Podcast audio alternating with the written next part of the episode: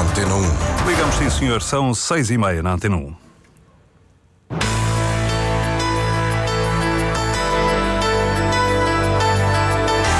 Antena 1 Madeira. Informação.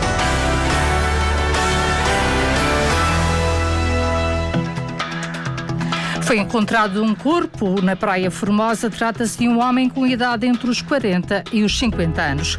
Já tem nome a coligação entre o PSD e o CDS Madeira para as eleições legislativas de 10 de março. A coligação vai chamar-se Primeiro Madeira. O Conselho de Administração da APRAM tem mais um vogal executivo. Trata-se de Miguel Branco, atual presidente da Ordem dos Engenheiros. São temas em desenvolvimento no Diário Regional, com edição de Lília Mata, os cuidados técnicos de Fábio Betancourt.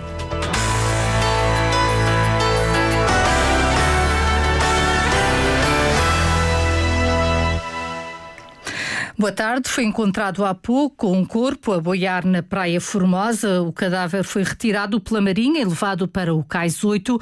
Segundo foi possível apurar, trata-se de um homem com idade entre os 40 e os 50 anos. Rui Teixeira, o comandante da Capitania do Porto do Funchal, explica a ocorrência. Nós fomos alertados para a situação pelos nadadores salvadores da Praia Formosa, cerca das 17 horas, e, e fizemos, uh, fizemos deslocar para lá a nossa embarcação salva-vidas que confirmou a, a, existência de um corpo a boiar. Uh, procedemos à recolha e ao transporte aqui para o cais número 8, aqui do Porto Funchal, onde fizemos o desembarque e uh, onde estavam a aguardar elementos da Polícia Marítima, delegada de saúde e elementos da, da Polícia Judiciária. Uh, e, neste momento estamos a tratar das diligências para a remoção do corpo. Rui Teixeira, ouvido pelo jornalista Sérgio Freitas Teixeira, os bombeiros voluntários madeirenses foram também mobilizados para esta operação. Já tem nome a coligação entre o PSD e o CDS Madeira para as eleições legislativas nacionais de 10 de março. A coligação vai chamar-se Primeiro Madeira, revelou esta tarde Miguel Albuquerque. Primeiro Madeira é o que nós vamos restar. Porque, em primeiro lugar, nós sempre tivemos autonomia funcional, estatutária e decisão política. E a nossa ideia é transmitir sempre aquilo que vai ser o nosso lema de campanha. Se os madeirenses, os porto-santenses, quiserem continuar a defender em primeiro lugar e contra todos, e seja com quem for, a Madeira, tem de apoiar. Que isso Sim. é o nosso lema. Primeiro, Madeira. A AD Madeira vai ser um pouquinho diferente da AD Nacional. Porquê? Nós somos diferentes, somos autónomos. Nós estamos solidários com a AD Nacional, mas nós aqui temos especificidades próprias. No continente, a Aliança Democrática conta com o Partido Popular Monárquico. Albuquerque diz que o partido não tem expressão na Madeira. O PPM aqui tem uma expressão muito reduzida, mas é evidente que o que foi consubstanciado foi manter, neste momento, eh, uma coligação que tem funcionado muito bem a nível do governo com o CDS. Mas não foi convidado? Não, nem sequer nos passou, porque esse, o nosso acordo já está feito há mais tempo, antes da AD Nacional. Em relação ao relatório do Tribunal de Contas sobre a privatização da ANA Aeroportos de Portugal, Miguel Albuquerque diz que o Partido Socialista deve explicações aos portugueses. Este é um tema que é lançado pelo Partido Socialista para camuflar o desastre absoluto que foi a nacionalização da TAP, que por sua vez vai sofrer uma nova regressão para ser privatizada, ou seja, por um capricho ideológico, os contribuintes meteram 3.200 milhões de euros na TAP para nada. E isto é que o Partido Socialista tem que explicar aos portugueses. Como é que neste momento não há dinheiro para pagar aos professores e para repor as carreiras dos professores a nível nacional e, os, e o ensino público está sem aulas, muitos dos alunos, e houve dinheiro por um capricho ideológico para meter 3.200 milhões de euros numa companhia aérea que, por seu turno, e depois de terem metido todo este dinheiro, chegaram à conclusão que vai ser preciso privatizar, como este candidato a primeiro-ministro afirmou. Declarações de Albuquerque esta tarde numa visita ao presépio do Jardim da Serra, um presépio que, segundo António Fernandes, da Associação Cultural do Jardim da Serra, se distingue dos outros. Nós temos aqui um presépio que são tradições antigas, onde a gente a seguir engloba o nascimento, que é o que faz parte do Natal. Quais são as tradições que tem aqui? Temos ali o descer ao feio, que era que as pessoas iam à serra buscar eh, os materiais e depois, para mandarem para o pé das casas, montavam os figos. Depois temos ali uma zona que é dos cereais, depois temos ali a cozinha, a casa típica, mas em cima temos os animais. A marca a diferença do nosso presépio para os outros presépios é os animais. Temos ali um burro que nós tentamos trazer para o nosso presépio. Pelo presépio do Jardim da Serra já passaram cerca de 13 mil pessoas. Até 21 de janeiro, o presépio está aberto à população. O Conselho de Administração da APRAM tem mais o vogal executivo, uma decisão tomada em dezembro, em Assembleia Geral. Trata-se de Miguel Branco, atual presidente da Ordem dos Engenheiros na Madeira, um cargo que vai manter. Até à data, apenas havia um vogal executivo, Isabel Figueiredo, João Carramanho. Miguel Branco é engenheiro e é o novo vogal executivo da APRAM. Para além disto, é também o atual presidente da Ordem dos Engenheiros na Madeira. A alteração foi efetivada numa Assembleia Geral da APRAM de dezembro do ano passado. O cargo que tem desde abril de 2002 na Ordem vai manter-se. A Ordem da Região fica como sempre ficou. Como sabe, eh, a Ordem dos Engenheiros é um serviço pro bono, feito por colegas, geralmente feito em, em pós-laboral ou em complementaridade com outra atividade principal e eu estou, estou no segundo mandato, estou a meio do segundo mandato, a ordem tem limitação de mandatos, portanto tenho um compromisso com os meus colegas até abril de 2025, que conto uh, fazê-lo na sua plenitude.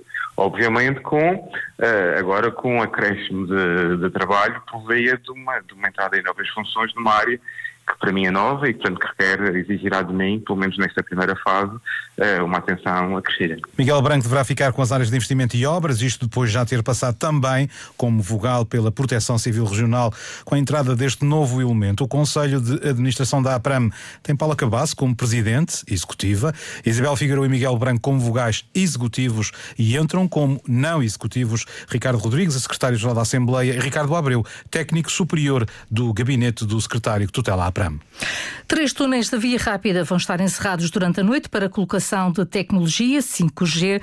As obras visam aumentar a segurança da operação dos túneis e vão custar 1,2 milhões de euros. São obras que também vão tornar possível ouvir rádio nos respectivos túneis.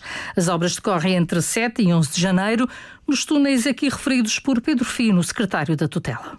O túnel dos Marmeleiros, no sentido canicial, Ribeira Brava, irá ser intervencionado.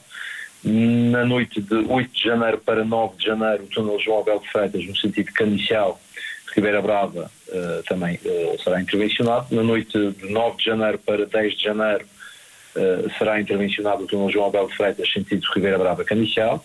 E, por fim, na noite de 10 de janeiro uh, para 11 de janeiro, o túnel dos Marmeleiros, sentido Ribeira, Brava, uh, Canicial. Túneis muito frequentados e onde até agora havia pouca rede.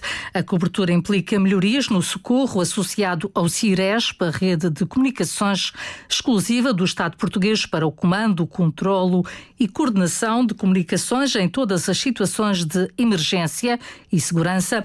O secretário das Infraestruturas assegura que no futuro todos os 150 túneis da região terão cobertura.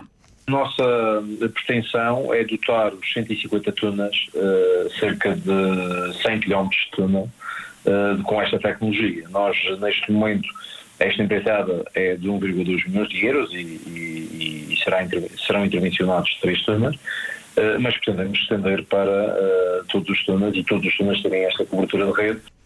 O, Plano de Recuperação e Resiliência vai contribuir com 10 milhões de euros para este objetivo, para além de existirem também valores de fundos europeus. Continua a ser elevada a afluência para a atualização dos passes gratuitos no horários do Funchal de hoje até o próximo dia 21. As pessoas com idades entre os 65 e os 74 anos podem atualizar o passe. Trata-se de uma medida que é do agrado dos mais idosos, como constatou a jornalista Cláudia Ornelas. Não me vicia, não pensei que isto ia estar uma colheita lá fora. E caminhei de casa, ainda não era 8 horas. Na fila para atualizar o passe, a população comenta a espera. Apesar disso, Maria Henriques, de 70 anos, elogia a iniciativa. Eu acho bem, pois adeuses. É, mas, mas mais era para as crianças.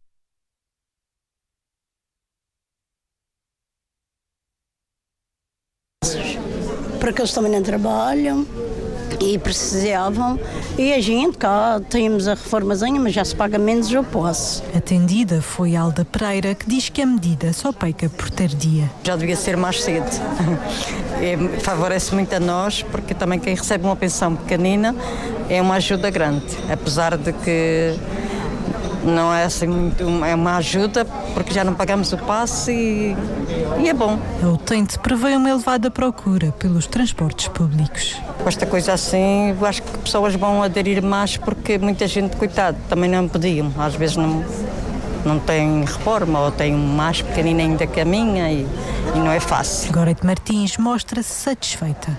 Acho que foi muito bom, principalmente para os idosos. Acho bem que se os outros países fazem, porque que o nosso também não faz? Acho que é uma ótima ideia. Espero que isto continue, porque as pessoas precisam também às vezes sair um pouco de casa, porque também estão muito isoladas.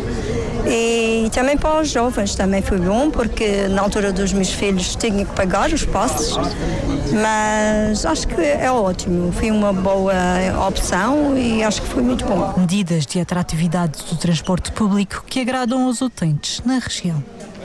Os funcionários judiciais iniciaram um novo protesto, uma greve ou trabalho suplementar por tempo indeterminado. António Albuquerque, do Sindicato na Madeira, descreve o horário da paralisação entre o, o meio-dia e 30 e as 3 e 30 e entre as 17 e as 9 da manhã. Às 17 horas e as 9 da manhã. Isto porquê? Porque uh, os oficiais de justiça são obrigados a trabalhar depois do seu horário normal de trabalho sem qualquer compensação por, pelo trabalho realizado. E, portanto, até que haja regulamentação e, e compensação uh, portanto, pagamento ou algum tipo de compensação por esse trabalho realizado fora do horário de trabalho, nós iremos continuar com esta greve os funcionários judiciais reclamam também um regime de aposentação justo e a contagem do tempo de congelamento da carreira, bem como a contratação de mais profissionais. Até 31 de março estão abertas as candidaturas para o Prémio Literário Edmundo Petincourt, promovido pela Câmara Municipal do Funchal. Catarina Faria, programadora cultural, explica o objetivo incentivar a produção de originais em língua portuguesa. E está aberto a todos os géneros literários, ou seja, aqui temos na área da poesia, temos na área do romance, até da dramaturgia, podem se candidatar. Uh, nós temos verificado que no, em relação ao ano anterior uh, houve um aumento de candidaturas, no ano passado tivemos 50 obras uh, candidatas, sendo que o vencedor, que será indicado por um júri independente que analisa todas as candidaturas, e além do prémio financeiro associado à Câmara Municipal do Funchal no valor de 3 mil euros, também a Câmara compromete-se a editar a obra vencedora na próxima edição da Feira do Livro do Funchal. Para mais informações, os interessados devem dirigir-se à loja do Munícipe ou consultar o regulamento no site cultura.funchal.pt. Tempo previsto para amanhã, céu geralmente muito nublado, períodos de chuva ou aguaceiros, evento em geral fraco do quadrante norte, temperaturas máximas previstas 23 graus para o Funchal, 20 para o Porto Santo. O Diário Regional com edição de Lília Mata e cuidados técnicos de Fábio Petencourt.